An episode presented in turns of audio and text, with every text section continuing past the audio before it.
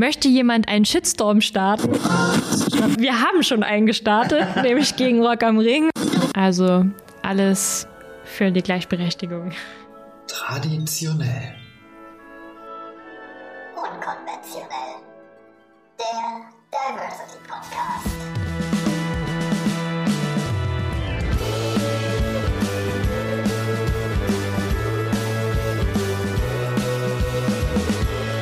und willkommen zurück bei Traditionell Unkonventionell, eurem Lieblings-Diversity-Podcast. Folge 22 heißt, wir sind bereits im November des Jahres angekommen und mit November verbindet man so Assoziationen wie kalt, trübe, nieselig und ja, für mich als Mensch, der viel Bestätigung in Musik findet, der ist beim Google nach Liedern und November nicht wirklich glücklich geworden. Da ging es sehr, sehr häufig um Einsamkeit, Depression und Trauer. Von daher habe ich mir gedacht, damit ich in meinem kleinen Podcast-Wohnzimmer nicht vereinsame, lade ich mir wieder einen spannenden Gast ein, äh, mit der ich heute ein wenig über sie und ihre Arbeit reden will. Herzlich willkommen, Susanne Hommel. Grüß dich, vielen Dank. Ja, schön, dass du da bist. Ähm, direkt von Arbeit heute zu uns gekommen. Ja. Ähm, und bevor wir äh, sozusagen über dich reden, was du gemacht hast und so weiter, gibt es erstmal ein Anstoßen mit unseren wunderbaren Podcast-Gläsern. Für dich äh, ist es das äh, ganz normale Wasser, bei mir ist es eine Weinschorle, äh, ist notwendige Resteverwertung. Wir hatten gestern Abend ähm, eine ganz tolle Veranstaltung, äh, davon haben wir noch eine Flasche Wein übrig, nämlich die ähm, Amtseinführung und Verabschiedung der dezentralen Gleichstellungsbeauftragten der Universität. Das sind ehrenamtliche Kolleginnen und die werden alle drei Jahre in so einem Festakt verabschiedet. Und das war, haben wir gestern durchgeführt. Genau, von daher. Äh, ist ja toll, dass ihr das so offiziell macht. Ja, also war ganz groß mit Ministerin Köpping, Staatssekretärin Mertens, Rektorin und ähm, 100 Leuten. Wow. Das war äh, sehr, sehr toll und äh, eine Wertschätzung für die Kolleginnen und das, das äh, gehört sich einfach so. Ähm, ja, ähm, vielleicht fange ich einfach mal mit, mit deiner Biografie an. Das ist ja immer die einzige Karte, die mir tatsächlich vorbereitet wird, wo aufgeschrieben steht, was man über dich wahrscheinlich durch eine Investigativrecherche im Internet finden kann. Ähm, ich habe noch keine peinlichen Videos oder sowas äh, gefunden, aber ich erzähle vielleicht, dass du Mitarbeiterin Presse- und Öffentlichkeitsarbeit bei den westsächsischen Entsorgung, äh, bei der westsächsischen Entsorgungs- und Verwertungsgesellschaft bist. Ja. Das ist richtig. Dann frage ich gleich mal, was macht denn die westsächsische Entsorgungs- und Verwertungsgesellschaft? Die entsorgt den Hausmüll von der Stadt Leipzig und vom Landkreis Leipzig. Okay, das heißt, du arbeitest wo? Am Stürmtaler See. Ah, am Vielleicht ist dieser große Berg, der dort ist, ein Begriff. Ähm, genau. Und da arbeite ich noch gar nicht so lange, seit sechs Monaten und war auch ein bisschen überrascht, dass ich da gelandet bin. Ja, ist, bei deinem Studium war das mir Ja. jetzt nicht ganz so naheliegend. Also du hast Kultur äh, und Management an der Hochschule Zittau-Görlitz studiert Ja. und angewandte Medien- und Kulturwissenschaften an der Hochschule Merseburg. ja, genau. Ähm, äh, da, muss, da, da fragt sich jetzt natürlich, wie kommt man dann zu den westsächsischen Entsorgungs- und Verwertungsgesellschaft?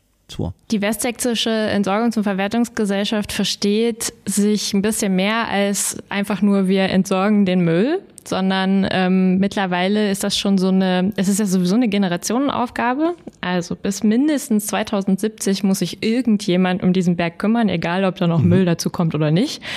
Und ähm, in zehn Jahren ist wahrscheinlich Schluss und danach muss irgendwas damit passieren. Und manche Firmen sagen dann halt, naja, machen wir einfach eine Folie drüber und gut ist. Und ähm, diese Firma will aber, weiß ich, Nachnutzungskonzepte machen, will Konzerte veranstalten, will dort einen ähm, Lernort, einen außerschulischen Lernort errichten. Und das bereiten wir im Prinzip jetzt schon vor. Also diese ganze Konzeption dafür und überlegen, was könnte man da draus machen mal. Äh, das bereiten wir vor und ansonsten machen wir auch klassische Pressearbeit. Also wenn irgendwie mal was anfällt und da kann ich mein Studium schon einbringen. Das kann ich mir schon vorstellen, aber da wir äh, leider bisher noch nicht, aber können wir leicht, äh, vielleicht ändern, von der Westsächsischen Entsorgungs- und Verwertungsgesellschaft gesponsert werden, noch äh, das sozusagen der Grund ist, warum du ähm, eingeladen wurdest, äh, vielleicht noch zu den Dingen, die, so, die du nebenbei noch so Ja. machst. Ähm, du organisierst digitale Veranstaltungen, hast in einer Band gespielt ähm, und bist außerdem Hochzeitssängerin und hast 2021 den deutschen Wedding Award gewonnen. Ja. Etwas, was ich noch nicht kannte, okay. Und Co-Founderin und Vorständerin, Vorständin vom Verein Music as Women. Ja. Super. Äh, das heißt, du machst ziemlich viel, ähm, also erstmal hast du zwei Jobs, wenn ich es richtig verstanden habe. Dein Hauptjob sozusagen bei der Entsorgungs- und Verwertungsgesellschaft und dann sozusagen als äh, Hochzeitssängerin oder Sängerin allgemein. Ähm, gibt's noch eine Band oder machst du Solo-Projekte dann? Äh, momentan gibt's keine Band. Ich mache ähm, gerade momentan alles, was musikalisch irgendwie zu tun hat, mache ich wirklich gerade ähm, nur dieses in der Hochzeitsbranche als Hochzeitssängerin ähm, bei Trauungen und beim Sektempfang spielen. Und dann diese Music as Women Geschichte. Das heißt also, ich um alles, was hinter den Kulissen passiert, zu kümmern und Lobbyarbeit zu machen und politische Arbeit und ähm, genau und äh, Band und selber Songs schreiben habe ich gemacht, ist aber gerade nicht so mein Fokus. Würdest du dich trotzdem also als Künstlerin bezeichnen? Man bleibt Künstlerin, oder? Also auch Ja. wenn du jetzt hauptberuflich Social Media, Presse, Öffentlichkeitsarbeit machst sozusagen. Ja, das geht auch ähm, nie verloren und man merkt es auch immer so ein bisschen, dass ich da schon auch merke, dass es mir mal wieder in den Fingern juckt und ich denke, ich will jetzt mal wieder was schreiben und vielleicht auch mal wieder Konzerte spielen und so. Ähm, aber tatsächlich habe ich das mit den Konzerten und dem Schreiben, das hat ein bisschen, im Prinzip ein bisschen mit Corona aufgehört. Und ich hatte auch da quasi meine erste feste Stelle angefangen ähm, als die Corona-Phase losging, aber das hatte gar nichts damit zu tun. Das war reines Glück irgendwie, sondern ich hatte die Entscheidung für mich vorher schon getroffen, dass ich nicht mehr hauptberuflich von Musik leben will, weil mir das einfach irgendwann zu viel Druck war und zu anstrengend und Unsicherheit, ne? Unsicherheit. kriegst du den nächsten Gig, wir wann, was kommt an Kohle rein, ja. Genau, und ich meine, ich wollte halt auch irgendwie mal in Urlaub fahren und auch mal irgendwie in einer größeren Wohnung als nur einer Einraumwohnung wohnen. Und dann habe ich gedacht, naja, ich habe ja noch was anderes studiert, ähm, was kann ich damit anfangen? Und habe mir dann eine feste Stelle gesucht. Ja. Okay, bevor wir etwas tiefer in deine Biografie einsteigen, gibt's bei uns ja immer die klassische Icebreaker-Kategorie. Ähm, unser Redaktionsteam rund um Jan hat äh, sich wahrscheinlich ganz investigative, vielleicht sogar philosophische und tiefgreifende Dinge ausgedacht, damit wir sozusagen miteinander ins Gespräch kommen Ja. äh, und äh, uns äh, sozusagen auf einer wahrscheinlich äh, höheren Ebene oder sowas kennenlernen. Äh, ich weiß nicht, was da drunter ist. Ich entschuldige mich jetzt schon mal für alles, was äh, kommen wird. Starten wir. Okay, Icebreaker Music Edition. Ähm, welcher Song war, bei, war als letztes bei dir auf Dauer Repeat? Das kann ich schnell beantworten, weil den habe ich tatsächlich auf Dauer Repeat auf dem Weg hierher gehört. Okay, ja. Nämlich von einem Sänger, der heißt Hamish Hawk. Wie heißt der Song? Think We're Just Kissing oder so. Ich weiß es nicht mehr ganz genau, aber äh, genau, der Song ist es. Der läuft bei mir on Repeat gerade. ähm, ich musste gerade überlegen, ähm, aber ich bin, ich bin tatsächlich so jemand, ich pack mir, wenn ich einen Song gut finde, packe ich mir den immer in meine Georgs Daily Favorites und das läuft dann immer so jeden Morgen, wenn ich ins Büro fahre, wenn ich nach Hause fahre. Äh, ich glaube aber, der Song, den ich gerade am meisten gehört habe, ähm, ist, ins, ist, ist äh, von, von Beri Sichtweisen. Mhm. Beri habe ich äh, bei beim Tauschkonzert bei Hempels auf dem Sofa kennengelernt, bei unserer gemeinsamen Freundin Laura Liebeskind. Und das ist ein total kraftvoller Song. Ist nicht äh, ist, äh, gar nicht unbedingt so meine Musikrichtung gewesen, aber sie verarbeitet dort ihre eigenen ähm, Rassismuserfahrungen. Und das ist so ein krasser äh, Text, der wahnsinnig bewegend ist und den ich übelst toll finde in der Verarbeitung auch. Und äh, Beri haben wir gestern tatsächlich bei unserer Veranstaltung auch gehabt. Und sie hat diesen Song zum Beispiel auch im alten Senatssaal gesungen und das war, also der alte Senatssaal ist so ganz prunkvoll mit Goldspiegeln, Lüstern und Kronleuchtern und allem drum und dran. Und das war so bewegend, sie hat fast geweint, so Tränen in den Augen und so Gänsehaut, ähm, weil da gibt's auch so den, den Chorus, der beginnt so, es fuckt mich ab, ähm, dass du ähm, mir sagst, ähm, wohin ich nicht gehöre und so weiter und so weiter. Und das ist ein ganz, ganz ähm, toller Song. Ich finde es natürlich richtig gut, dass du jetzt auch hier einen lokalen Künstler genannt hast, eine lo lokale Künstlerin. Äh, ja, wir, wir, wir, wir suchen tatsächlich ja immer ähm, Künstlerinnen. Ähm, ich gebe aber zu, dass es manchmal schwierig ist, nicht nach Berlin zu gucken. Also du hast ja viele KünstlerInnen, die in Leipzig Bezug haben, wie Beri zum Beispiel gestern, ähm, oder ähm, Laura, die am Piano saß, Le äh, Leipzig studiert, ähm, aber ziehen dann nach Berlin oder so. Und ist mir immer ein Anliegen, bei meinen Veranstaltungen zu gucken, dass man lokale äh, KünstlerInnen unterstützt. Ja, wir wissen natürlich gerade durch Corona, wie schwierig das auch ist für die KünstlerInnen. Ähm, genau. Ähm, aber nichts gegen Berliner. Die hören wir immer wieder gern her, um ihnen zu sagen, dass Leipzig viel schöner ist. Ähm, oh Gott, ich, wir kommen zur Frage 2 von 3 der Icebreaker Music Edition. Welcher Song hat dich in der Vergangenheit durch Liebeskummer begleitet? Oh, Liebeskummer hatte ich schon lange nicht mehr. Toi, toi, toi. ähm, da muss ich lange, lange nachdenken. Vielleicht magst du zuerst antworten, damit ich Oh Gott. Zeit habe nachzudenken. Bei mir ist es mit dem Liebeskummer auch eine ganze Weile her. Äh, Ich glaube aber, ich müsste überlegen, wäre das ein Song von Laura gewesen? Blöd, ja, jetzt kommt irgendwie raus. Und wenn du mich jetzt willst, dann willst du äh, mich auch mit Haut und Haaren äh, von ihrem ersten Album weiter. Ich äh, komme gerade nicht auf den Songtitel. Aber ja, der hat mich, den habe ich in der Endlosschleife tatsächlich so gehört.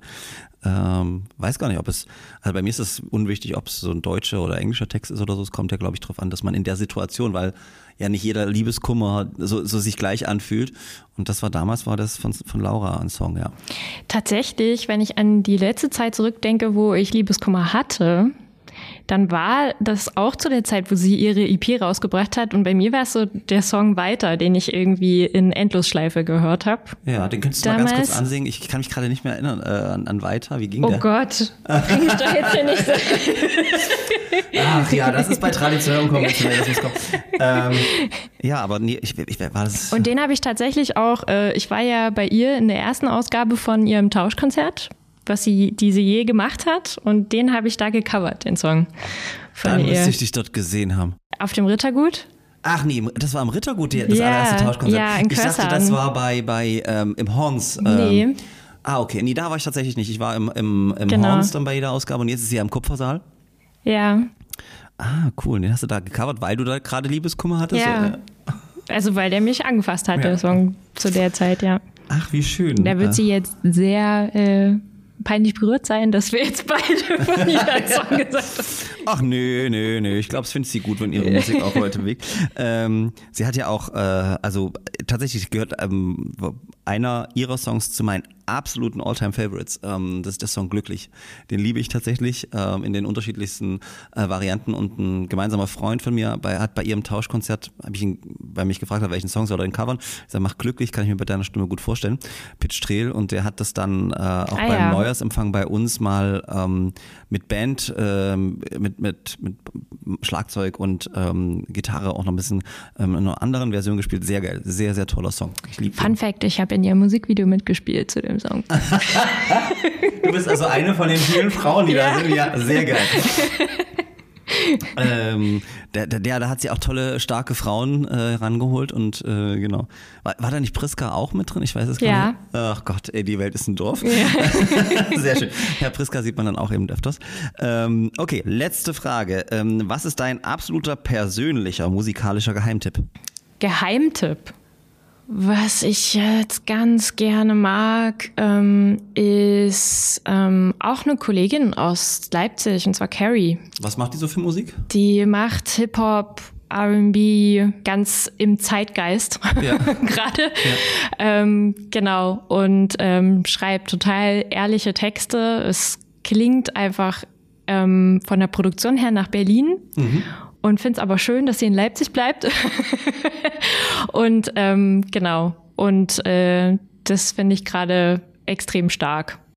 Genau, aber damit zurück zu dir. Äh, Wir haben, ich habe bisher noch gar nicht gehört, wo du überhaupt herkommst. Also wo bist du geboren und aufgewachsen? Komm aus der Oberlausitz, Nee, wo kommst du daher? aus Kirschau. Aus Kirschau. Oh, schön, kenn ich auch, ja. Mhm. Echt?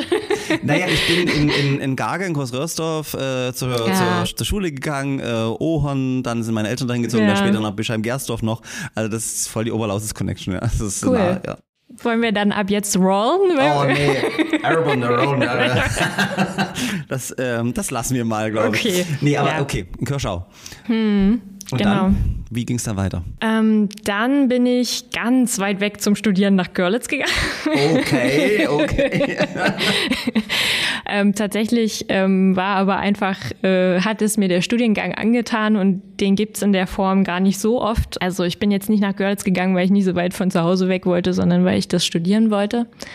Und dann habe ich ein halbes Jahr in Prag studiert und dann bin ich nach Dresden und dann bin ich nach Leipzig. Aber in Dresden hast du nicht studiert, sondern nur gelebt? Nee, oder? da habe ich nur gelebt, Genau. gearbeitet schon, meinen ersten Job ähm, gehabt bei den staatlichen Kunstsammlungen. Ah, okay. Genau. Und dann habe ich dort aber, als dann dort mein Projekt auslief, was ich da betreut habe, habe ich entschieden, ich mache jetzt hauptberuflich Musik. Und von da an habe ich das erstmal eine ganze Weile gemacht, ja. Und dann bist du nochmal 2015 bis 2018 äh, nach Merseburg zum Studium gegangen. Ja, aber ich zugegeben bin ich nicht nach Merseburg gezogen. Also das konnte man von zu Hause, ja. Okay. Das, äh, ich, also bei meinem Studiengang lebten, glaube ich, 90 Prozent entweder in Halle oder in Leipzig. Ja. Kann man gar nicht verstehen. Merseburg ist Ja. eine wunderschöne historische Stadt. Und wir sind dann einfach immer hin und her gependelt ähm, zum Studieren. Und es waren ja auch nur zwei Jahre. Das war dann schon okay. Genau. Ähm, und, und warum jetzt Prag? Weil das naheliegend war? Oder, oder war dich irgendwie die Kultur interessiert, das ist die Uni? Oder ach, also an welcher Universität eigentlich in Prag? An der Karls-Universität. Ah, okay. Mhm. Ähm, aber dadurch, dass mein Tschechisch recht dürftig war, habe ich viel an so einem amerikanischen Institut, was da angegliedert war, ähm, studiert, weil da einfach die Kurse auf Englisch waren und irgendwie bewältigbar. Aber tatsächlich, ähm, also bei uns war im Bachelorstudiengang das Auslandsstudium Pflicht. Also Ja, finde ich gut, ja. wir mussten und wollten aber natürlich auch alle.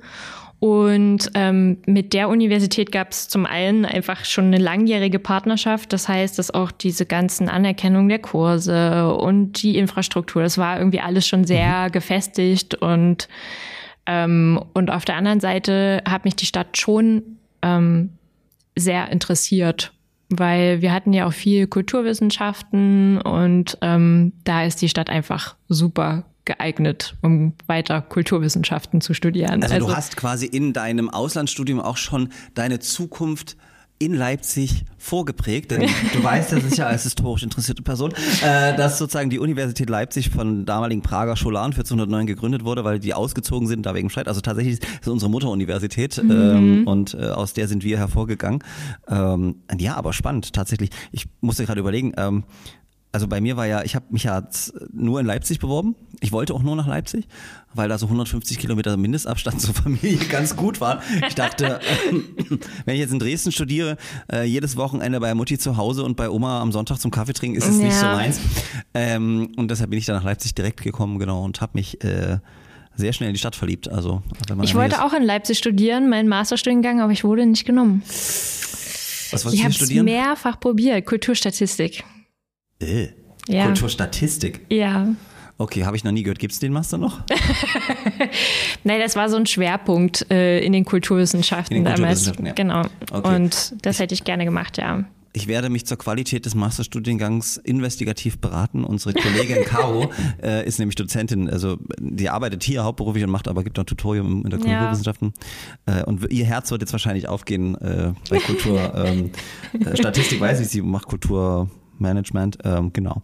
Okay, und ähm, das das, das war ja schon sozusagen, äh, also was ich total faszinierend finde, so dieses auf zwei Beinen stehen. Auf der einen Seite die, die Liebe zur Musik ähm, und, und auf der anderen Seite dann doch etwas, naja, handfestes, aber doch ein, ein solides Studium ähm, zu absolvieren, wo man ja, ich, wie ich finde, auch sehr universal ähm, arbeiten kann. Ähm, spielte da das Thema wirklich Jobsicherheit schon immer eine Rolle oder war das auch so ein, also ich überspitze mal vielleicht auch so eine Unsicherheit, bin ich gut genug für den Beruf als Vollzeitmusikerin? Also das definitiv, weil wenn man sich die Bewerbungskriterien äh, durchliest von einer Musikhochschule, dann hat man das Gefühl, man muss erstmal zwei Jahre sich auf die Aufnahmeprüfung vorbereiten. Ähm, und ich habe das irgendwie nie so richtig verstanden, das Konzept, äh, warum man das eigentlich machen muss, weil man geht doch dahin, um was zu lernen. Warum muss ich dann schon eigentlich gefühlt quasi komplett fertig dort ankommen? Ähm, aber natürlich gibt es sehr wenige Studienplätze und die Konkurrenz äh, ist dann sehr groß und ähm, irgendwie hat sich das für mich nicht so angefühlt, weil ich war schon immer vielfältig interessiert. Also ich konnte mir das irgendwie nicht vorstellen, nur das zu machen und dann auch nur darin ausgebildet zu werden. Und ähm, ich konnte mir auch nicht vorstellen, irgendwelche Jazz-Standards rauf und runter zu spielen. So, ich wollte einfach spielen und Songs schreiben. Und irgendwie hatte ich nicht das Gefühl, dass ich das brauche, um das zu machen. Und wie gesagt, ich war einfach super interessiert und wollte ganz viele unterschiedliche Sachen kennenlernen und was darüber wissen. Und ähm, habe das auch nie bereut, das so zu machen. Also Jobsicherheit war, glaube ich, gar nicht so der ausschlaggebende Punkt da. Ich glaube, zur Ehrlichkeit gehört ja auch dazu, dass auch äh, viele viele ähm, KünstlerInnen, die an der Kunsthochschule studieren, Abschluss machen, ähm, dann prekär beschäftigt sind, ähm, von einem Auftritt zum anderen sich hangeln oder dann tatsächlich auch was ganz anderes machen. Ähm, ich habe auch eine Freundin, die in Weimar äh, klassischen Sologesang studiert hat, äh, bis zur Meisterklasse und so weiter, die heute im Künstlerinnenmanagement arbeitet, weil sie sagte, okay, ich habe die Nase voll von Auftritten für 50 Euro am Abend mm. und damit, ne, das ist so, ist ein sehr, sehr umkämpfter Markt und tatsächlich ist das schwierig, glaube ich. Ja, ich glaube, das hatte ich jetzt so als 19-Jährige noch nicht so auf dem Schirm. Ja, sie auch nicht, ja. ich dachte eher so, ja, oh, es wäre ja total cool, wenn ich einfach nur Musik machen könnte den ganzen Tag. Ja.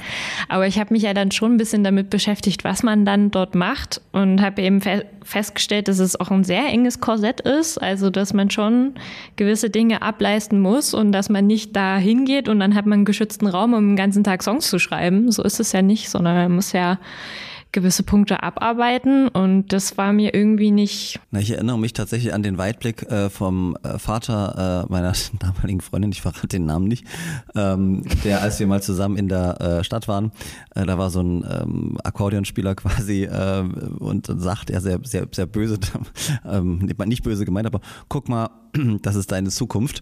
Äh, und da denkt man häufig dran, ja, sehr motivierend. Äh, aber er hat ja trotzdem sie unterstützt beim Studium und weil sie einfach eine unglaublich talentierte Person ist. Aber es kommt halt nicht nur auf Talent an, das muss man, glaube ich, auch sagen. Es braucht auch Glück, Netzwerke und sonstiges.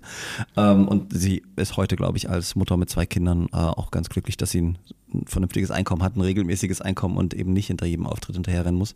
Gerade in Corona war das ja. ätzend. Also Corona bringt da natürlich nochmal eine ganz andere äh, ganz andere Perspektive rein. Und ich muss auch sagen, ich habe ja auch ohne Studium irgendwie es geschafft, zumindest acht Jahre lang ja. von der Musik hauptberuflich zu leben und ähm, und habe jetzt auch nicht super schlecht gelebt. Ja. Also es hat schon ähm, irgendwie funktioniert, aber mir hat dabei auch immer geholfen, dass ich etwas anderes gelernt habe. Ja. Also dass ich auch noch andere Sachen gelernt habe. Das war eigentlich immer eine Bereicherung. Also sei es nur, dass ich halt im Studium BWL hatte und Rechnungswesen und Buchhaltung und irgendwie Dinge, die mich überhaupt nicht interessieren. Management, die, ja, super, die mir ja, dann ja. irgendwie geholfen geholfen haben und auch andere Perspektiven einzunehmen und so und deswegen ich würde das immer wieder so machen. Ich finde das, finde das total cool. Also tatsächlich BWL, das ist alles mit Zahlen furchtbar langweilig. Aber ich bin von Hause aus Historiker, Geisteswissenschaftler und das mit diese ganzen Naturwissenschaften, aber auch so Staatswissenschaften, so wie VWL, BWL und so Wirtschaftswissenschaften, das ist für mich alles so schnarch. Aber es ist natürlich wichtig und ich finde das total, total ähm, inspirierend, wenn du sagst, auch du hast da den Weg von Anfang an für dich auch ähm, so definiert. Aber vielleicht nochmal zurück zu deiner Künstlerin-Persönlichkeit. Hm, du spielst wahrscheinlich Instrumente? Ja, Gitarre. Gitarre, wann hast du damit angefangen? Oh, mit 15.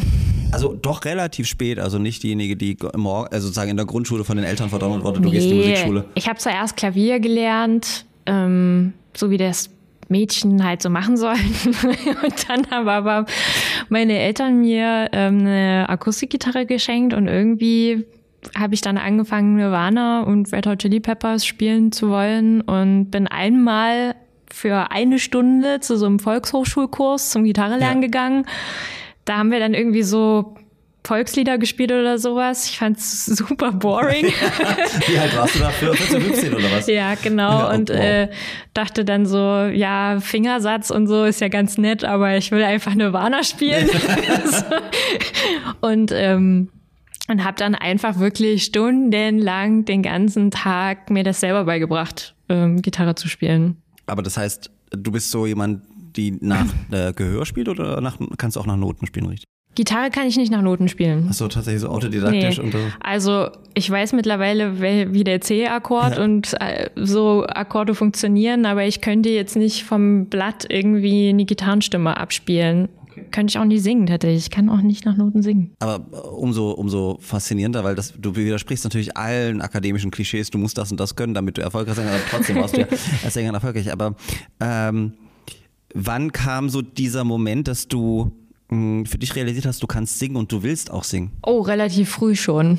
Also ich glaube bestimmt mit zehn, dass ich so dachte, also ich habe auch immer, weiß ich nicht, mit der Haarbürste als Mikrofon vorm Spiegel ja. Performances geübt und ähm, mich inspirieren lassen von allen möglichen Sängerinnen und so und ähm, habe auch mit 15 meinen ersten Auftritt gehabt bei einem Songfestival in der Schule.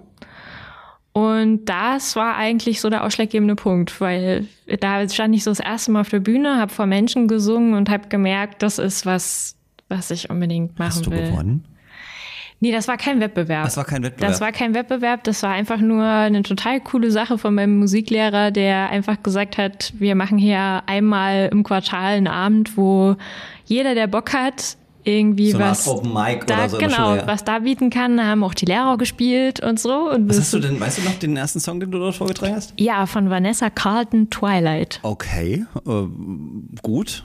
Ja, es gab einmal äh, den, den Hit von ihr, A Thousand Miles, den ja wahrscheinlich jeder kennt, und Twilight war auf der B-Seite von Und ähm, Von der äh, Single. kam das gut damals an? Also hattest du das Gefühl, dass dein Publikum deinen Beitrag gewertschätzt hat? Ja, und das hat ja dazu beigetragen, dass äh, ich dachte, okay, ich habe hier scheinbar irgendwie, ich kann hier irgendwie was, was Leute berührt und was ähm, sie dazu veranlasst, mir zu sagen, dass es toll war. Und, ähm, und da dachte ich, das kann ich mir vorstellen, das halt wirklich auf einem professionellen Level zu machen. Und, und trotzdem dann immer auch, oder mit, mit, mit einer Beschäftigung die klare Entscheidung, du studierst was anderes. Also es war auch nicht der Versuch mal irgendwie eine Eignungsprüfung mitzumachen oder so da. Nee, ich habe mir zwar das alles durchgelesen Ja. und habe mich dafür interessiert und mir verschiedene Hochschulen angeguckt und so, aber es war nicht, ich wollte das einfach so nicht. Also so wollte ich nicht Musik machen. So. Aber wenn du unseren Zuhörerinnen und Zuschauern erklären müsstest, was macht so eine, was macht es so aus, auf einer Bühne zu stehen? Was ist das Besondere daran? Ich glaube, die erwartbare Antwort wäre der Nervenkitzel. ähm, aber ich muss ja sagen, dass ich auf der Bühne eigentlich der ruhigste Mensch ever bin. Also das ist eigentlich immer nur davor, wo ich so aufgeregt bin, aber auf der Bühne komme ich irgendwie zur Ruhe. Und es ist auch so, das kann wahrscheinlich keiner nachvollziehen, der jetzt wirklich denkt so, boah, Bühne, panische Angst, ich habe vor Menschen und so. So aber dieses, dieser Klassiker, ich muss die Leute nackt vorstellen. Ich denke mir immer so, nein, Ja. nein, möchte ich nicht. für mich ist das eigentlich ein äh, totaler Ruhepol, wo ich mich auch total wohlfühle und von außen bekomme ich auch immer gespiegelt, dass ich irgendwie da einen, einen anderen Eindruck vermittel von mir. Also scheinbar ist das so eine andere Seite von mir, die dann zum Vorschein kommt und ähm, mag es total mit den Leuten in Kontakt zu kommen. Deswegen habe ich auch gerne immer viel auch alleine gespielt.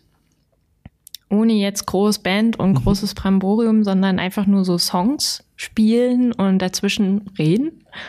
Und, ähm, und spiel auch total gerne einfach so ganz kleine Konzerte, wo ich auch so in die Gesichter gucken kann und wo irgendwie so eine Verbindung herrscht. Und ich finde, das ist dann, für mich ist das so eine, mh, wie eine Therapiestunde eigentlich.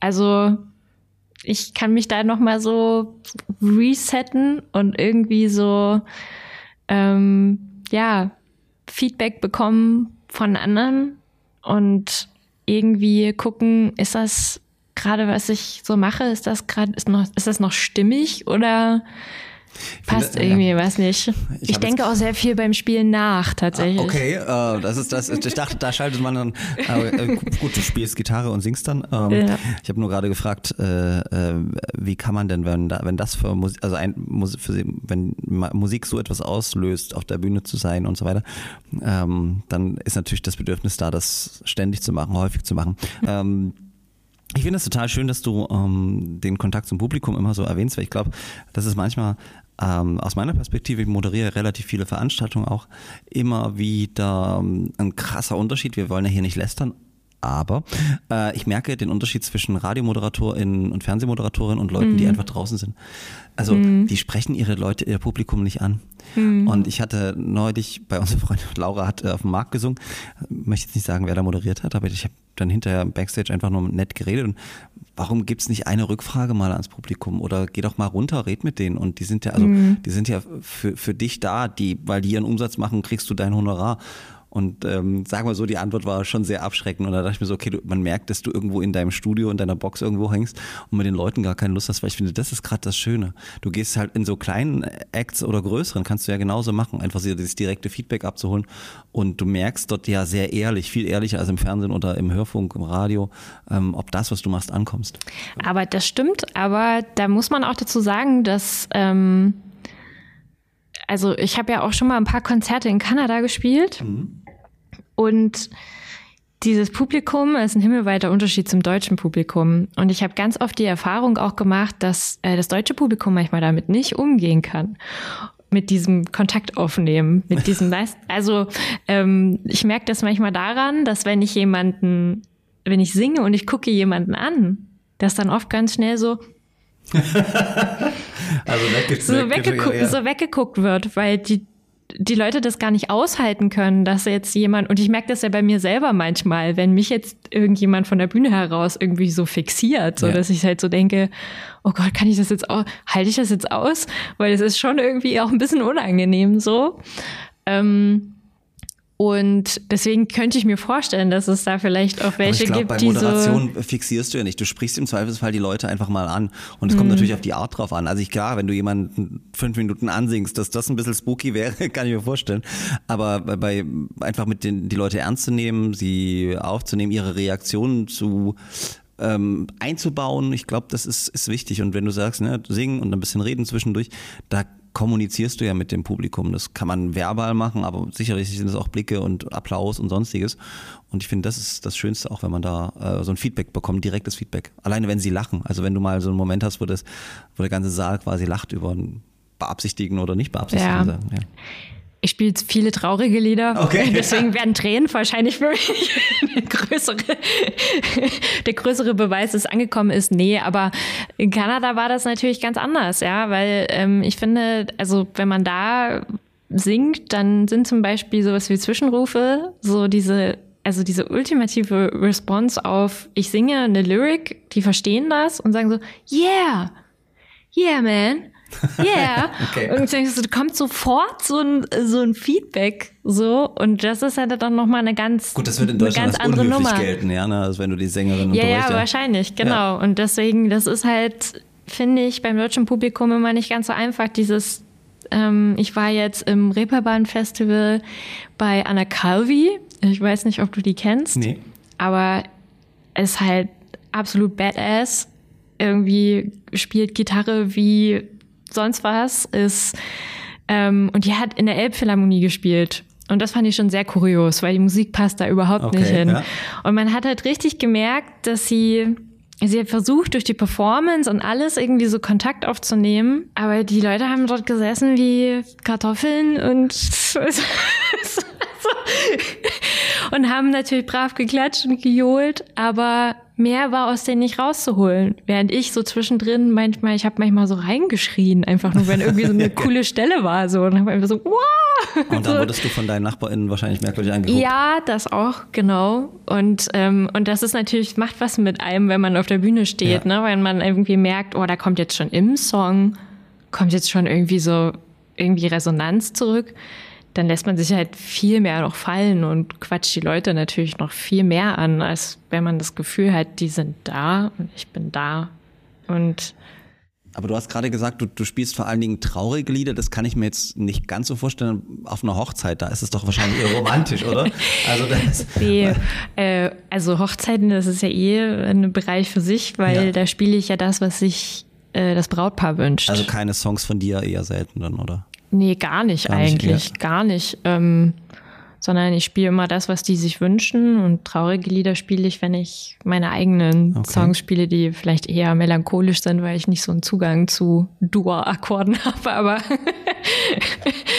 ähm, genau, aber bei Hochzeiten ist das natürlich was ganz anderes. Wie bist du auf die Idee gekommen, so Hochzeitssängerin zu werden? Ich glaube, das war eher so ein Stups von außen. Also irgendwie hat man da mal ähm, bei jemandem gespielt, der einen auf einem normalen Konzert gesehen hat und gesagt, oh, wir finden deine Musik so toll und deine Stimme und willst du nicht mal bei uns auf der Hochzeit spielen? Und und dann kommt halt so eins zum anderen irgendwie. Dann spielt man halt auf der Hochzeit, da sind dann wieder drei Leute, die vielleicht auch irgendwann heiraten und dann merkt man irgendwie, hey, irgendwie scheint das was zu sein, was ich machen kann und was die Leute Also cool du meinst, finden. auf, auf Hochzeiten werden neue Hochzeiten initiiert, die dann auch Hochzeitssängerinnen brauchen. Also ich sollte öfters auf Hochzeiten gehen, wenn ich Ja, unter die das- Haube kommen will. Habe ich tatsächlich öfter, weil ich frage die ja auch immer, wie seid ihr überhaupt auf Ja. mich aufmerksam geworden? Und dann ist halt, ja, XY hat geheiratet, da hast du gespielt und wir fanden es toll und jetzt heiraten wir und jetzt. Aber, aber das, das, wie, gibt's da, ist das eine Art Saisongeschäft? Also wahrscheinlich ist im Sommer, Frühjahr, Sommer viel mehr los als jetzt im grauen November. Ja, na klar, das ist äh, ein Saisongeschäft von Mai bis Oktober. Ja, deswegen war es aber auch mit Corona äh, ein dankbares Feld, weil unter Corona nicht ganz so viel ausgefallen ist, weil es einfach im Sommer stattgefunden hat und viel auch draußen ist und dann irgendwie doch alles noch ging. Und das Standbein willst du auch weiterhin äh, haben, zusätzlich zu deinem eigentlichen Vollzeitjob sozusagen. Ja, also ich mache mittlerweile viel weniger als noch zu der Zeit, wo ich auch davon leben Ja, musste klar. irgendwie. Und gucke jetzt einfach, dass ich noch mehr auch auf Hochzeiten spiele, wo ich hinpasse. Also von meinem ganzen musikalischen Wesen her irgendwie. Und, ähm, und spiele viel weniger. Also Und ähm, äh, wenn du sagst Hochzeiten, wo ich hinpasse, wie, was, wie muss denn die Hochzeit sein, weil du, wo du hinpasst mit deinem musikalischen Wesen? Naja, ähm, das geht halt alles, also mittlerweile, ich, ich habe so ein Kontaktformular auf meiner Webseite und da gibt's halt auch so ein Feld Lieblingsbands, so, wo ich frage, was sind eure Lieblingsbands? Und da bekomme ich schon so einen Eindruck davon, wie die Leute so ticken und was ich, ob ich ihnen das geben kann, was sie gerne möchten. Und Was wären denn so deine Top 3 Lieblingsbands, die du gerne hören würdest oder lesen würdest? ich hatte tatsächlich jetzt ein paar, was ich leider nicht annehmen konnte, die dann sowas nannten wie The National oder Phoebe Bridgers. Und ich dachte so, oh mein Gott, schade, ich kann es leider nicht machen. Aber ähm, ich identifiziere mich schon eher mehr mit Musik, die im Indie-Bereich stattfindet, als jetzt im Mainstream-Bereich. Auch eher englischsprachige Musik als deutschsprachige Musik. Und ähm, ich kann zum Beispiel Helene Fischer kann ich nicht Das, das das meine- kann ich, äh, und deswegen, das sage ich auch, also steht auch auf meiner Webseite, dass ich halt zum Beispiel Schlagerrepertoire nicht mache. Manchmal komme ich nicht ganz drum herum, weil das Paar sich so kurzfristig die Songs aussucht und Ja. wir schon längst den Gig vereinbart haben. Und dann Also- kommt so Helene Fischer und ich dachte so, ah, Okay, aber, aber lass uns mal darüber, das ist ja, das ist ja jetzt hier richtig, das ist ja Deep Talk. Ähm, ich habe da mit Laura auch, die macht ja auch Hochzeitsmusik, Ja. drüber geredet. Was sind so deine drei ähm, absoluten Hass-Hochzeitssongs, die irgendwie kommen können, die du gespielt hast oder die du spielen musstest oder so? Also Helene Fischer offensichtlich ist keine große Begeisterung. Was, was, was spielt man von Helene Fischer? Atemlos? Nee, ähm, nee, unser Tag. unser Tag. Ah, okay. Mhm. Ben Zucker. Geile Zeit. Oh, oh, oh.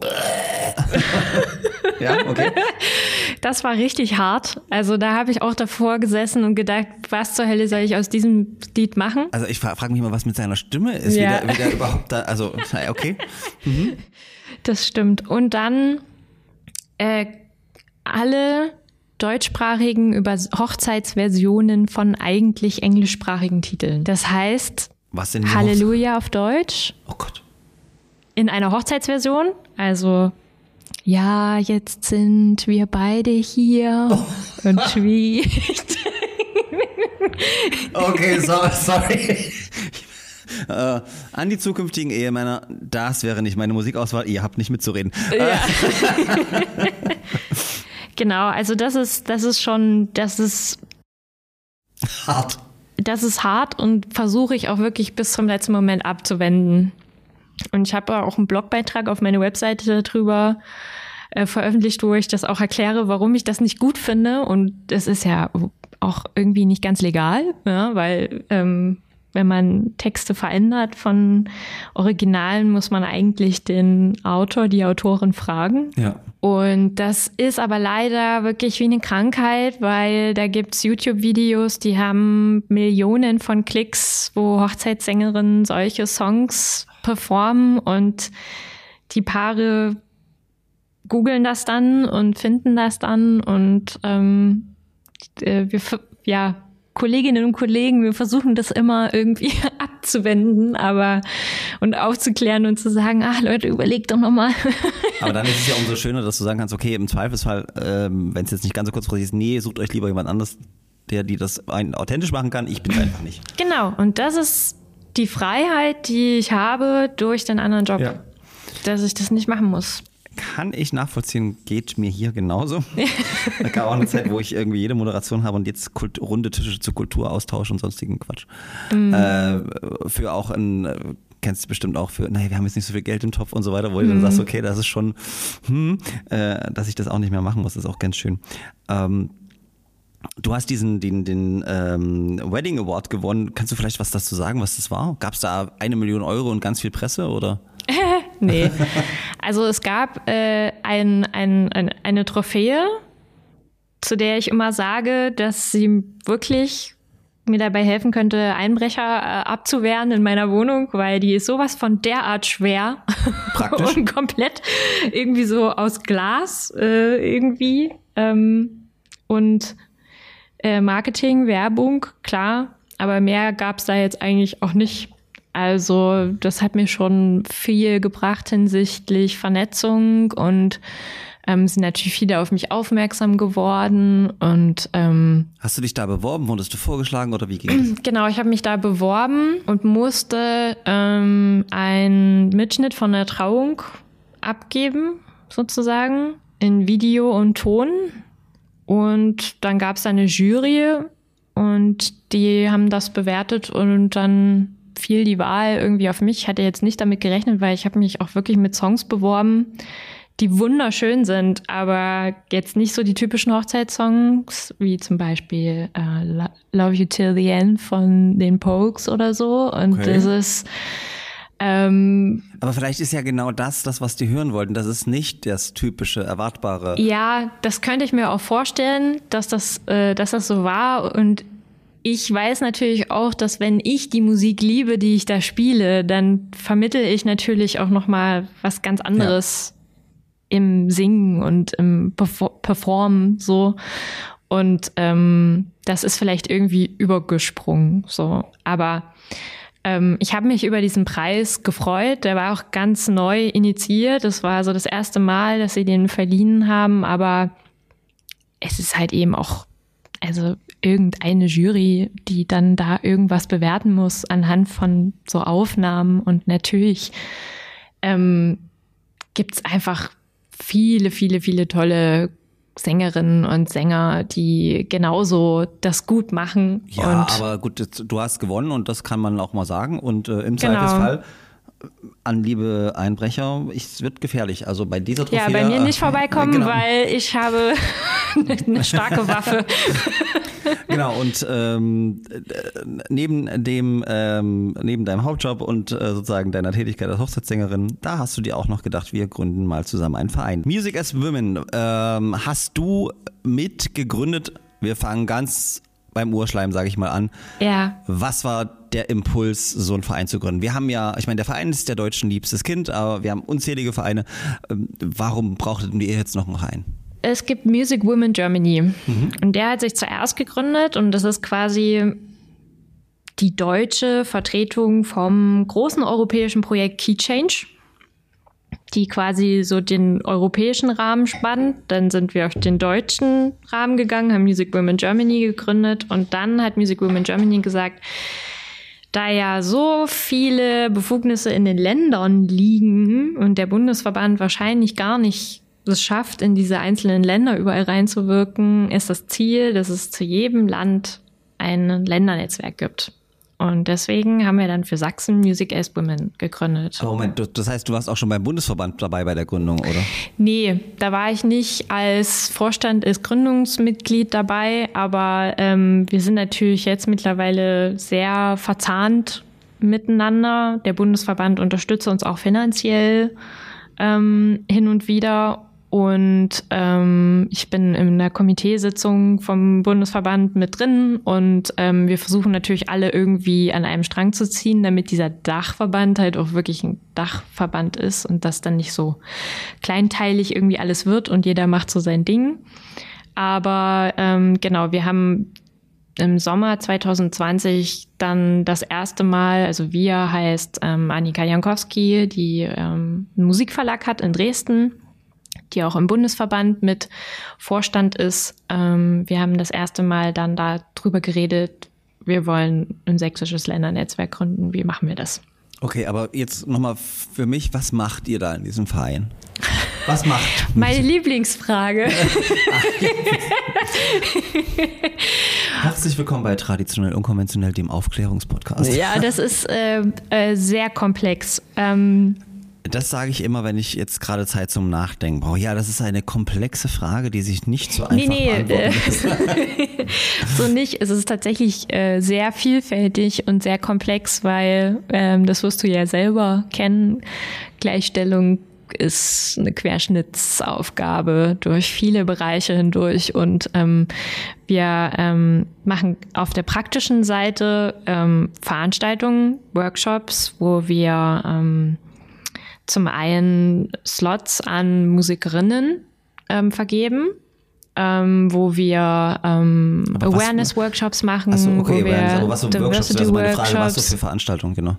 Genau, ähm, wir haben auch schon mal für Musiker, also für, für Männer, für männliche Kollegen, ähm, eine Runde gemacht, wo es sich über, darüber ausgetauscht werden sollte, über kritische Männlichkeit, wie können wir ähm, Allyship machen für unsere Kolleginnen und ähm, wie können wir mehr Aufmerksamkeit und mehr ähm, ja, für unser eigenes Verhalten entwickeln. Also das haben wir auch gemacht. Wir ähm, werden natürlich auch bei anderen Veranstaltungen eingeladen. Also wir organisieren entweder selber Panel-Diskussionen und sind davon Teil, zum Beispiel vom Leipzig Popfest oder von der Music Match in Dresden und setzen da unsere Themenschwerpunkte. Also in Dresden haben wir zum Beispiel dieses Jahr ein Panel zu Gender Monitoring gemacht. Mhm. Ähm, Genau, und finanzieren diese Panels natürlich dann auch mit durch Fördermittel und, ähm, und Andererseits werden wir aber auch eingeladen, also Teil von solchen Runden zu sein bei anderen Veranstaltungen. Ähm. Aber das heißt, euer übergreifendes Ziel ist schon ganz platt gesagt äh, eine gleichberechtigte Teilhabe von Frauen in, in der Musikbranche, im, im Kulturszenen. Also ähm, sozusagen die Sichtbarkeit und, und das macht ihr, indem ihr eine Art Lobbyarbeit macht, Veranstaltungen macht und Netzwerke, Netzwerk bietet und Netzwerke knüpft. Genau, und Studien ähm, tatsächlich auch. Also Daten sammeln ja. und Daten aufbereiten. Und wir haben jetzt kürzlich. Ähm, dazu kommen wir dann. Okay, gut. Genau. Wir haben dazu noch äh, eine Studie des Monats vorbereitet. Ähm, tatsächlich, okay. Aber ähm, ich frage jetzt trotzdem nochmal zu ausgehend von dir, äh, natürlich ist das Anliegen zum, äh, sozusagen äh, des Vereins ähm, nachvollziehbar und richtig mhm. wichtig. Warum du? Also warum äh, investierst du ähm, die Zeit neben deinem Job und deinem Nebenjob äh, sozusagen als Sängerin äh, jetzt noch in so einen Verein? Warum ist dir das so wichtig gewesen, dich da so, also nicht nur als, als Mitglied einzubringen, so bist ja auch noch Vorständin und so weiter. Ähm, das ist ja schon noch etwas zeitintensiver. Ich weiß und glaube ein bisschen, worauf du hinaus willst. Ähm, klar, ich habe auch Erfahrungen in meinem Musikerinnen-Dasein gehabt, die mich gekränkt haben, die mich verletzt haben. Wie zum Beispiel, für Mädchen spielst du ganz gut Gitarre. Das ist so ein okay. häufig gehörter Spruch. Ähm, bis hin zu der Techniker redet nur mit meinen männlichen Bandkollegen, aber nicht mit mir. Ähm, oder ähm, irgendwelche, also sind auch nicht mal Techniker, sondern teilweise auch Männer aus dem Publikum kommen nach einem Konzert zu mir und erklären mir meine Technik. So, und erklär mir oh irgendwie, äh, geh mal nicht so nah ran ans Mikro, weil das ist irgendwie die und die Nierencharakteristik und äh, ähm, oder stell das doch mal so ein oder begucken sich meine Effektgeräte. Und das sind natürlich so kleine Mikroaggressionen, die da immer so ein bisschen gewirkt haben, aber für die ich ganz ehrlich auch Anfang 20 nicht so, mhm. mir war es nicht so bewusst weil ich war immer von sehr vielen Männern umgeben, wenn ich Musik gemacht habe. Also ähm, Frauen war da, waren da wirklich Sängerinnen, aber teilweise auch die einzigen Bandmitglieder in der Band. Und deswegen war man halt bei so einem Festival irgendwie 40 Männer und drei Sängerinnen irgendwie.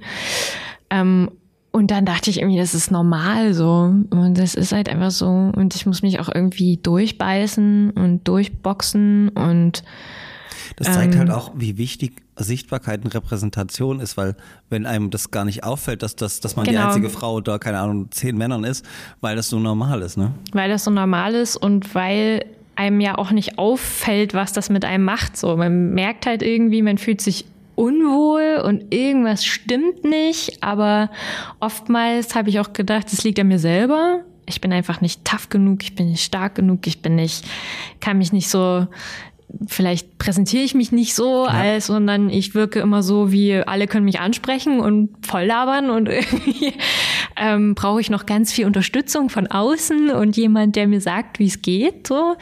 Aber irgendwann dämmerte es mir dann, und das ist noch gar nicht so lange her, nämlich erst seit drei, vier Jahren, dass ich so dachte, mich immer mehr beschäftigt habe mit der Thematik, auch da eingelesen habe und anderen Kolleginnen zugehört habe und teilweise auch erschreckende Geschichten äh, gehört habe. Und das hat in mir so viel Wut erzeugt.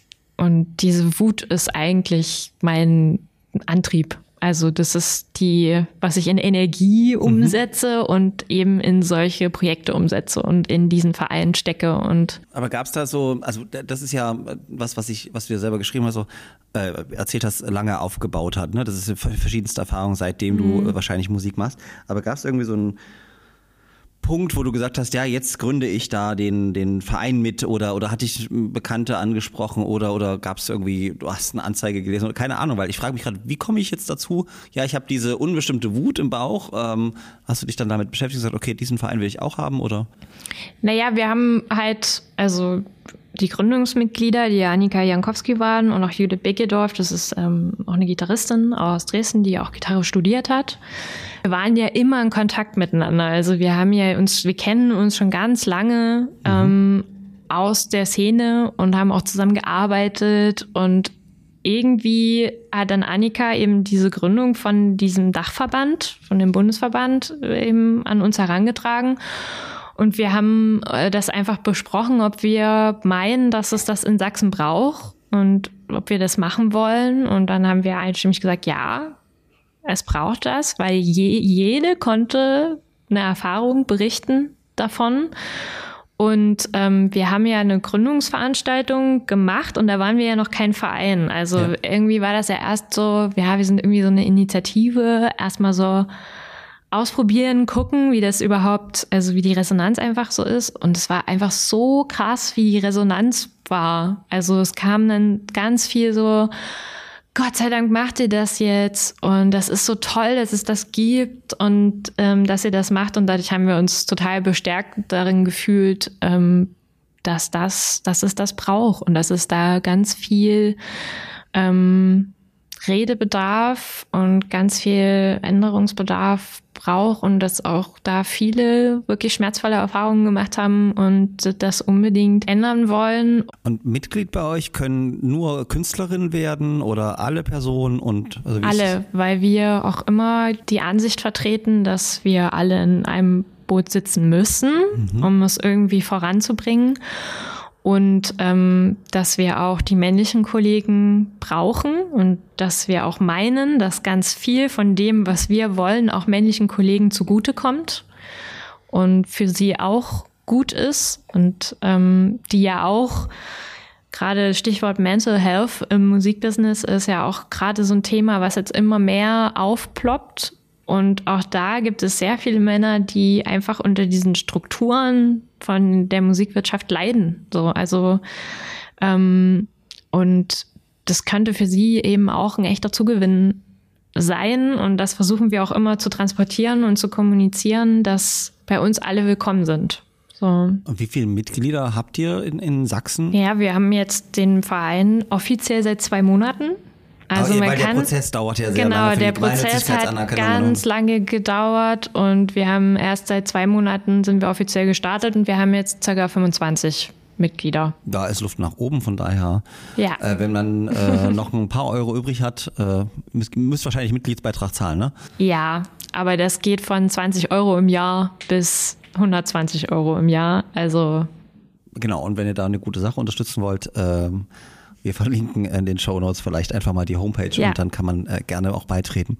Ähm, ja, das äh, klingt nach einem tollen Engagement und das ist offensichtlich ganz praktisch auch in Studien gemündet und das ist natürlich eine wunderbare, fast ganz spontane Überleitung zu unserer, einer der Lieblingskategorien der Studie des Monats, die wir uns gemeinsam anschauen.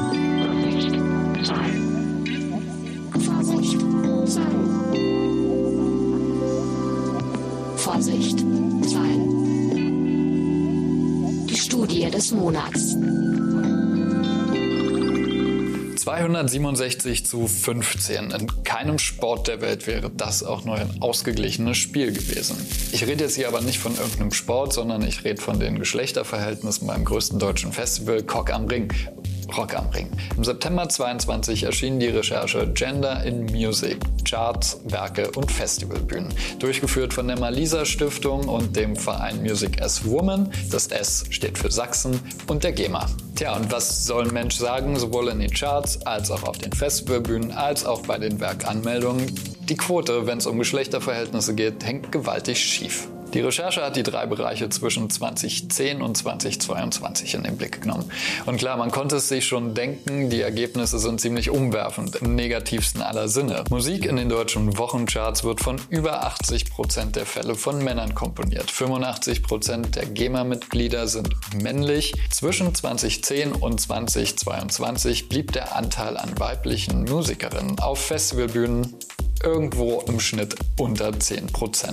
Wie geht sowas eigentlich? Sagen Plattenfirmen, wir haben schon zwei Frauen gesigned, das reicht jetzt aber auch. Oder sagen Bookerinnen, nee, Flinterbands auf der Bühne, das, das zieht einfach nicht im Publikum. Oder sagen Radiosender, also zu viele Frauenstimmen in der Rotation ist auch ein bisschen nervig.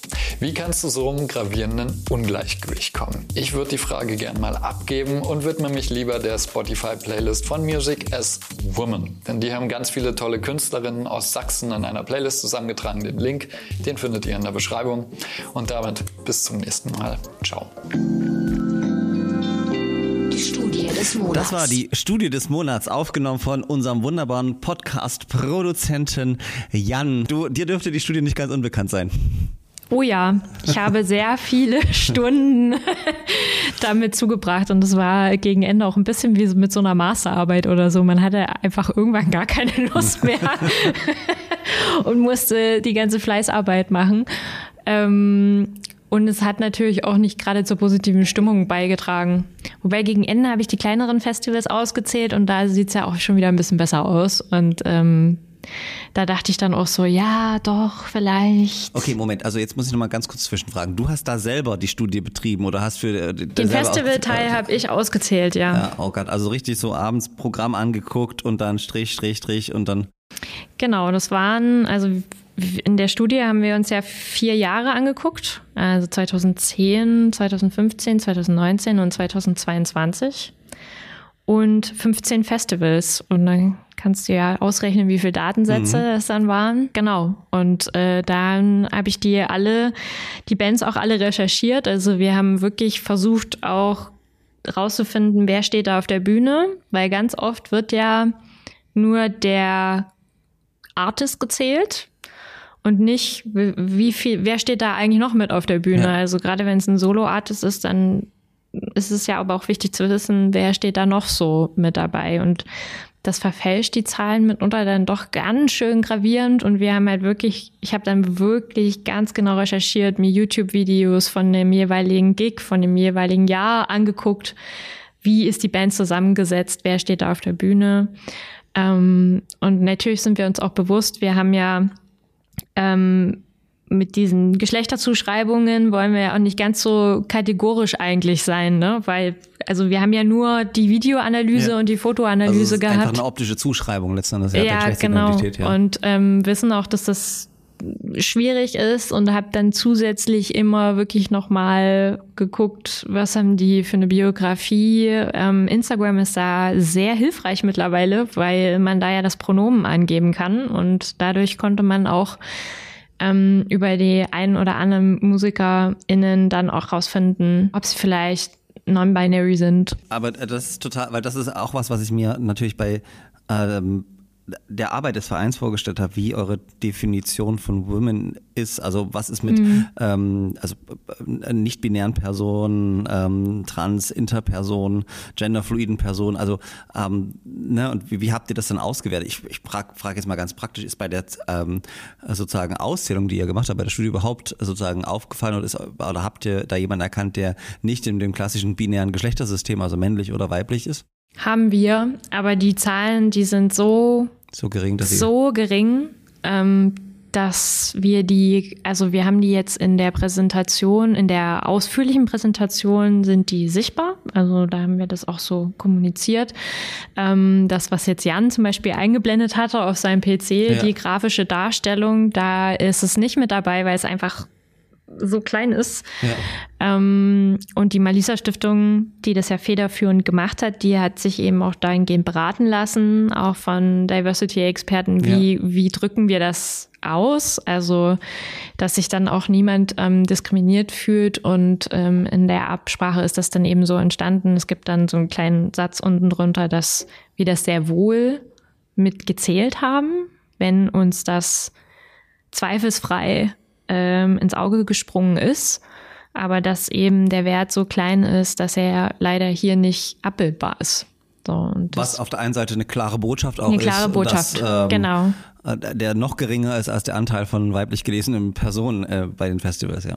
ja, sehr viel, also Nee, wirklich sehr, sehr, sehr, sehr viel geringer. Und das ist natürlich von Festival zu Festival ein bisschen unterschiedlich. Also ähm, das Meld hat zum Beispiel da einen ganz anderen Approach. Also ich glaube, äh, entscheidenden Anteil an Non-Binary Artists haben wir im Line-Up vom Meld gefunden. Okay, Einfach, krass. weil ähm, die ein ganz anderes Selbstverständnis haben. Vielleicht So. äh, für die Zuhörerinnen und Zuschauer, die das Melden nicht kennen, was das für ein Festival, worauf spielst du ab? Es war früher mal, also weil wir auch 2010 ausgezählt haben, da war das noch so Indie-Band, klassische Bandbesetzung. Mittlerweile ist es sehr viel elektronischer geworden und es ist eigentlich so ein elektronisches Avantgarde, sehr artifiziell teilweise.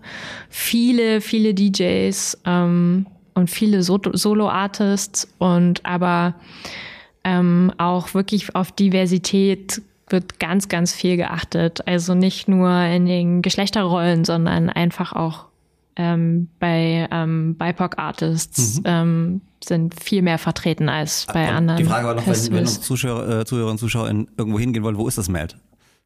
Das ist in Grafenhainichen, da wo viele andere Festivals auch sind. Zum Beispiel das an, andere Ende der Fahnenstange, Ja, das- das, das- ist Full Force. Okay. Und das wird interessanterweise vom gleichen Veranstalter gemacht. Ähm, und das, Das- Full Force ist, ist ja dieses Hardcore-Metal-Festival, Ja. wo wir die geringsten Anteile ähm, Aber das führt ja ganz genau zu Jans Frage. Wenn wenn das so ist, äh, der gleiche Veranstalter, wo du auf der einen Seite sagst, Mhm. ähm, äh, Super Policy und dann hast du der gleiche Veranstalter, dem das so also am Arsch vorbeigeht, sage ich jetzt mal hier im Podcast, äh, und der ein Metal-Festival hat, wo das gar keine Rolle spielt. Also was sind dann die Ursachen dafür, ähm, dass die Repräsentation so alles andere als gleichberechtigt ist? Willst du die radikale Antwort oder die wissenschaftlichere Antwort? Äh, Traditionell, unkonventionell, da kannst du alles sagen, was du willst. Also natürlich gibt, kann man gewisse Erklärungsansätze dafür finden. Natürlich, und das sagen wir ja auch immer, uns ist schon bewusst, dass im Metal-Bereich oder Rock-Bereich ein klassischer männlich geprägter Bereich ist und uns ist auch bewusst, dass wir da jetzt nicht erwarten können, dass da der gleiche Prozentsatz ähm, zu schaffen ist im Booking äh, wie bei Mel zum Beispiel. Also es ist einfach so, je klassischer die Bandbesetzungen werden, das heißt, wir haben Schlagzeug, Gitarre, Bass auf der Bühne, ähm, umso weniger Flinter-Personen sind auf der Bühne. Das ähm, liegt einfach auch daran, dass diese Instrumente äh, traditionell sehr geschlechterspezifisch zugeteilt sind. Also ähm, es gibt einfach sehr wenige Flinter-Personen, die Bass spielen, die Schlagzeug spielen, die E-Gitarre spielen. Uniback Und Band hat eine Schlagzeugerin. Ja. Ganz toll.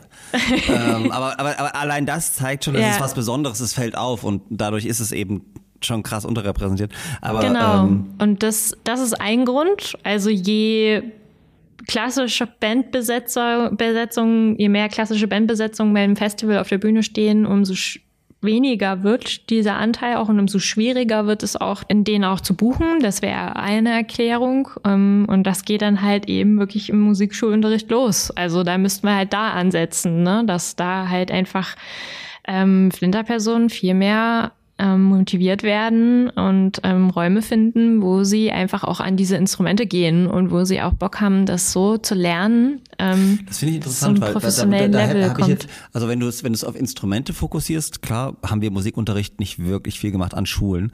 Ich dachte immer, ähm, dass gerade Musikunterricht für meine, ähm, wie es so schön hieß damals, Klassenkameradin viel einfacher war, weil ähm, interessant, wie, also für mich war das mit dem Gesang kein Problem, aber viele Jungs, für die war das ganz schwierig und äh, sozusagen, die haben eher so eine Abneigung gegen künstlerische Fächer gehabt. Aber ähm, ja, es führt ja am Ende nicht dazu, dass wir, obwohl es vermeintlich einfacher ist in, für, für Flinterpersonen in der Schule quasi im Musikunterricht und Kunstunterricht dann später auch äh, in der, in der Repräsentation, in der, auf der, auf der Bühne zu sein. Ne? Das ist schon, ist schon faszinierend. Naja, und es geht ja auch um den Bereich jetzt nicht, sage ich mal, den in allgemeinbildenden Schulen, den Musikunterricht, sondern ja wirklich, wenn wir dann in die Gruppen gehen, die richtig Bock auf Musik haben, also die wirklich Ja. richtig, ähm, die dann ihre Freizeit dafür Dein Volkshochschulkurs, den du erfolgreich einmal besucht hast. ähm, die dann zur Musikschule gehen und dann irgendwie ein Instrument lernen wollen und dann eben es auch so, äh, sag ich mal, die Vorstellung haben, ja, ich könnte mir vorstellen, das als Beruf zu machen. So, also es Ja. wirklich auch zum Studium zu gehen oder jahrelang eben an dem Instrument zu sitzen und dieses Selbstbewusstsein aufzubauen. Ja, ich, ich will damit auf der Bühne stehen. Ich will irgendwie in einer Band spielen. Und ich kenne das von mir früher auch noch, als ich mit 16 angefangen habe, in irgendwelchen Musikcamps in den Herbstferien da musikalische Erfahrungen zu sammeln. Und ähm, aber auch da war ich natürlich bei den Sängerinnen dabei und da waren andere Mädels und da war das auch irgendwie okay. Aber wenn ich mir jetzt vorgestellt hätte, ich hätte wirklich den Entschluss gefasst, Gitarre zu spielen und ich wäre in einem Raum voller Jungs gewesen, die, also das ist, das ist echt hart. Man Ähm, will sich gar nicht vorstellen, du hättest dir gewünscht, Schlagzeug zu spielen. ja, oder also- so. Ähm, das ist einfach super wichtig, dass es da Räume gibt, wo Flinterpersonen sich einfach da, sage ich mal, nicht so eingeschüchtert fühlen oder so mehr so für sich vielleicht auch die ersten Erfahrungen sammeln können und Selbstvertrauen aufbauen können. Und dann kann man ja auch wieder in die großen Runden gehen und kann auch wieder ähm, die Gruppe aufmachen. Aber so diese erste Erfahrung am Instrument, die ist halt super wichtig. dass dass, da werden so die Grundzüge fürs Selbstbewusstsein gelegt einfach. Und das ist, glaube ich, was, was einfach verpasst wurde, was fehlt, was es nicht gegeben hat und was ähm, einfach sehr maskulin geprägt war. Und das merken wir eben jetzt an den Zahlen. So. Aber ihr habt jetzt die Zahlen ähm, und ähm, wissenschaftlich begleitet, ausgewiesen und so weiter. Wie sind denn die Reaktionen von denjenigen, die das ändern könnten? Musikverlage, Radiosender, äh, KonzertveranstalterInnen? Na, wir hatten ja letztes Jahr haben wir ja einen Shitstorm gegen Rock am Ring gestartet. Also war ja gar nicht so beabsichtigt, sondern wir haben einfach die Zahlen gegenübergestellt und das ist dann viral gegangen und hat eben dafür gesorgt, dass dann Rock am Ring geflutet wurde mit Beschwerden und mit ähm, Empörung. Was dann wiederum dazu geführt hat, dass Rock am Ring einfach gesagt hat, äh, ja, danke, dass ihr das uns so rein herantragt. Wir haben es auf dem Schirm und äh, können jetzt aber auch irgendwie nichts machen, weil Das ist der klassische Moderationstrick. Vielen Dank für diese Anmerkung. Ja. Ich nehme mir das mal mit. ja, ja, ungefähr so war Genau. das. Äh, so war der Grundtenor und, äh, und dann haben sie im Prinzip auch komplettes Relaunch ihrer Marke gemacht, haben alle Posts gelöscht und von komplett von vorne angefangen. sodass diese Debatte, die wir da mit denen hatten, äh, gar nicht mehr nachvollziehbar ist und nicht mehr auffindbar ist im Netz. Das heißt aber trotzdem, dass das was mit denen gemacht hat. Und das finde ich schon mal positiv. Genau. Ja. Sie konnten es nicht mehr ignorieren. Und spannend war, dass äh, ich war ja beim Reeperbahn Festival und da gab es ein Panel zum Thema Shitstorm, Krisenmanagement in der Musikbranche. Und wer saß auf dem Panel? Äh, die Veranstalter von Rock am Ring. und ich habe mir halt gedacht, ah, super Gelegenheit, Ja. da gehe ich auf jeden Fall hin. Und dann lief dieses ganze Panel in so einem Wischiwaschi, äh, ja, was macht ihr denn da jetzt so, wenn da irgendwie Kritik kommt? Und dann kam, also es wurde nie so richtig konkret und substanziell. Und dann kam eben die Frage, und hat jemand jetzt noch eine Frage aus dem Publikum? Möchte jemand einen Shitstorm starten? Und dann habe ich mich gemeldet und dann so, ja, äh, wir haben schon einen gestartet, nämlich gegen Rock am Ring. Und man konnte richtig sehen, so, äh, die schon wieder. und, ähm, und da habe ich das eben nochmal zur Sprache gebracht, dass eben diese ganze Art und Weise, wie die reagiert haben, war kein Krisenmanagement. Also wir haben keinen Kontakt zu denen knüpfen können. Wir haben nicht mit denen drüber reden können. Sie haben auch nicht das Gespräch zu uns gesucht. Ähm, es, wir haben im Prinzip in den Kommentarspalten uns nur mit den BesucherInnen von Rock am Ring gebasht die ganze Zeit, weil die jetzt dachten, wir wollen ihnen vorschreiben, was sie für Musik hören sollen, was ja aber gar nicht das Ziel des Ganzen war. Und all das habe ich denen dann dargelegt und habe eben gesagt, dass wir uns da einen reflektierteren Umgang gewünscht hätten und ein konkreter, also dass auch was Konkretes mhm. irgendwie passiert. Ja, und die Reaktion war jetzt, ja, stimmt. Ich höre euch. und äh, es gab bisher keinen äh, Nein. Kontakt. Man munkelt, dass jetzt äh, die Veranstalter von Rock am Ring nächstes Jahr ein reines Frauenfestival veranstalten wollen. Ähm, mal sehen, was da draus wird. Aber in der Regel äh, verläuft, also kommt da keine Reaktion aus der Branche, außer äh, danke, dass ihr das mal gemacht habt. Das ist ja interessant. Ähm, aber ja, aber wo ist, ist schwierig, ist schwierig und dauert. Ja, so. aber, aber wo kommt ihr dann in, in also verstehe, also hm, verstehe ich nicht, aber ich kann das nachvollziehen, ne, was mhm. du beschreibst. Ähm, aber das kann euch ja als Verein nicht reichen. Ne? Ihr wollt ja Dinge verändern. Geht ihr dann irgendwie an die ähm, Aufsichtsbehörden über den öffentlich-rechtlichen Rundfunk oder so und sagt, Leute, ihr müsst mal was machen in euren Radiosendungen, ähm, keine Ahnung, brauchst du mal eine Quote oder sowas. Ist das eine Diskussion, die ihr führt? Deswegen haben wir ja auch dieses Panel gemacht im Frühjahr zu Gender Monitoring, ähm, dass wir eigentlich möchten, dass zum Beispiel, wenn Fördergelder ausgegeben werden, an Musikprojekte, dass zumindest schon mal ein Gender Monitoring Teil des Verwendungsnachweises einfach wird. Und, einfach, ja. und das ähm, Rock am Ring hat ja auch öffentliche Fördergelder bekommen, also mit diesem Neustart Kulturprogramm vom BKM und das war für uns eben umso erschütterlicher, dass es ja auch nicht nur reines privatwirtschaftliches Unternehmen ist und sich dadurch eben im Prinzip die Freiheit nehmen kann, zu machen, was sie wollen, sondern dass sie eben auch öffentliche Gelder bekommen haben für einen Neustart Kultur und damit aber einem entschiedenen Teil der Musikakteurinnen überhaupt kein Neustart gegeben ja. wurde, weil nur ein Teil gefördert wurde dadurch. Und da sind wir, wir können ja auf sächsischer Ebene eben nur da, auf, auf sächsischer Ebene wirken und wir sind, führen da Gespräche mit Ministerien. Wir saßen auch mit dem Kulturministerium und mit dem Gleichstellungsministerium zusammen und haben eben darüber beratschlagt, inwiefern sowas zum Beispiel als erster Schritt möglich wäre, um eben dieses Gender Monitoring, um überhaupt erstmal eine Aufmerksamkeit dafür zu bekommen. Also ich denke, äh, aber ich, warte, lass mich raten. Beim Justiz- und Gleichstellungsministerium habt ihr durchaus Verständnis äh, bekommen. Das Kultusministerium fand es jetzt nicht so toll. Ja, Richtig. Überraschung. Ähm, Überraschung, genau. Also die, das Kulturministerium dachte so, hä, hä aber wir, wir, also gefördert wird doch überhaupt nicht nach äh, Geschlechterrollen oder Nee, so. aber nach regionalen Proports. Und dann guckt man, wo die Landtagsabgeordneten jeweils sitzen, weißt du, das ist wichtig. Also wir hatten tatsächlich, ein, äh, weil du ja auch fragtest nach Reaktionen, ähm, es wurde ja auch eine Studie herausgegeben zum Orchesterrepertoire mhm. von Orchestern weltweit. Und die Dresdner Staatskapelle hat ja mit sage und schreibe 0% in allen Bereichen abgeschnitten. Das heißt, sie spielen wirklich nur Musik von alten weißen Männern. Also es ist einfach so. Und, äh, und die Staatskapelle hat aber mit uns darüber gesprochen, tatsächlich. Und tatsächlich sogar sowas wie einen Hilferuf gesendet aus, es wäre eigentlich gar nicht schlecht, wenn von oben da Ja. Regeln auferlegt werden.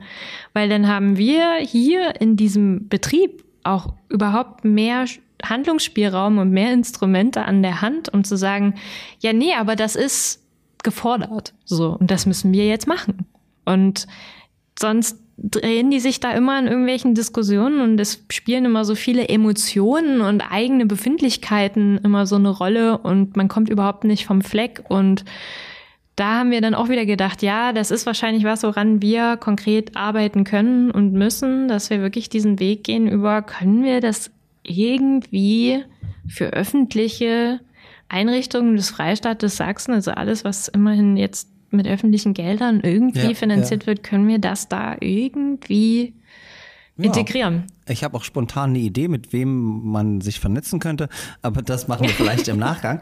Ähm, Kooperationspartnerin, hätte ich das eher gewusst, waren gestern bei unserer Veranstaltung mit Präsident und Vizepräsidentin. Die klassische Überraschungskategorie fällt heute aus, weil unsere FollowerInnen bei Instagram uns wieder Fragen für dich geschickt haben, die ich natürlich direkt und investigativ jetzt ablesen werde. Achtung, Trommelwirbel. Ich muss jetzt immer gucken, ob ich das mir traue. Aber es sind drei ganz harmlose Fragen. Okay.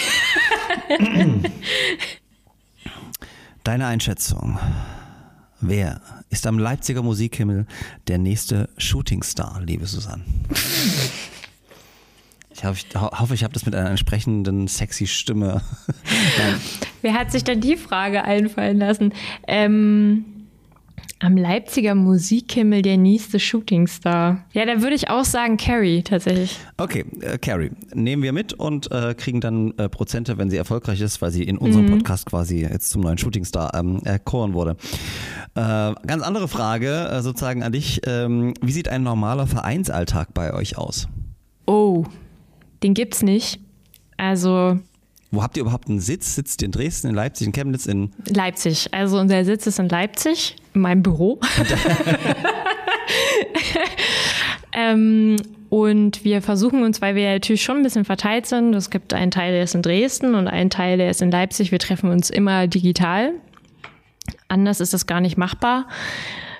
Und ähm, es gibt keinen Alltag, weil es wird ganz viel, es ist Ehrenamt komplett und ganz viel wird spitz auf Knopf und äh, in stressigen, es gibt stressige Phasen, wo ganz viel gemacht werden muss und ganz, wo wir ganz häufig auch miteinander zu tun haben und dann gibt's wieder Phasen, wo wir auch mal länger nichts voneinander hören. So eine Kontinuität ist da leider nicht da. Es wäre mir auch ganz lieb, wenn das eigentlich so wäre, aber Kommen vielleicht auch, wenn es dann mehr Engagierte bei euch im Verein gibt, äh, mehr Mitglieder, die sich dann auch einbringen aktiv in, in Ja. das Vereinsgeschehen.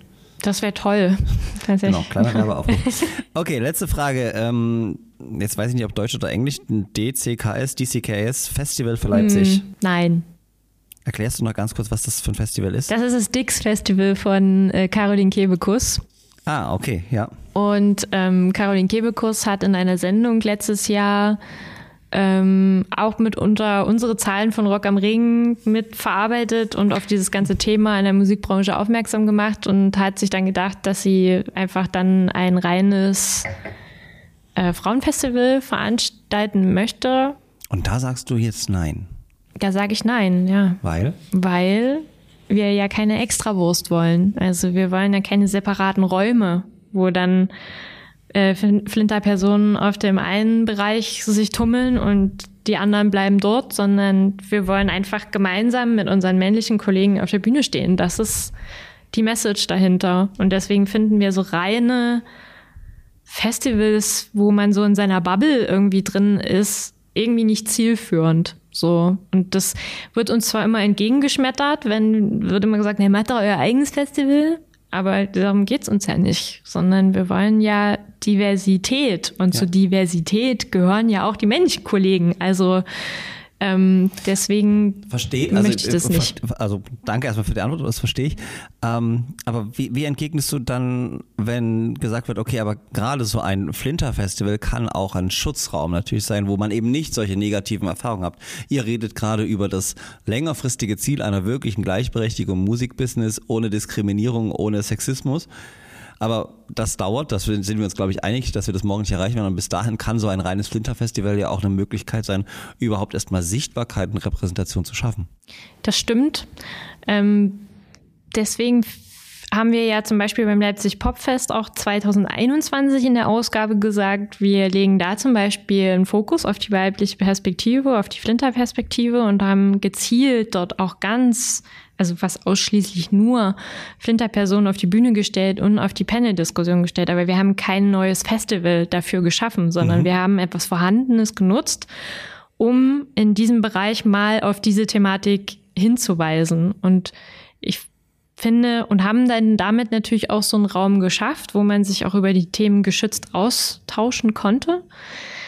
Aber Trotzdem war immer klar, wir sind eingebettet in vorhandene Strukturen und ähm, schaffen uns nicht eine neue eigene Struktur. Und das würden wir natürlich so auch immer wieder machen. Also wenn wir irgendwo mal einen Schwerpunkt setzen beim Festival, was es schon, was schon gibt, ähm, und da einfach mal die Perspektive von Flinterpersonen eine Rolle spielt, dann finde ich das auch gut. Aber ich finde es nicht gut, etwas Neues, eine neue Struktur dafür mhm. zu schaffen. So, weil man fängt ja auch immer von vorne an. Also dieses Festival zu etablieren und dass da überhaupt Leute kommen und bei Caroline Kebekus mag das gut funktionieren, weil sie ist bekannt, ja, ja. und sie hat ähm, die den WDR im Rücken und äh, da können Gelder fließen, um das ordentlich zu pushen und Werbung zu machen und sowas. Aber das haben wir ja in unserem Bereich zum Beispiel nicht. Und deswegen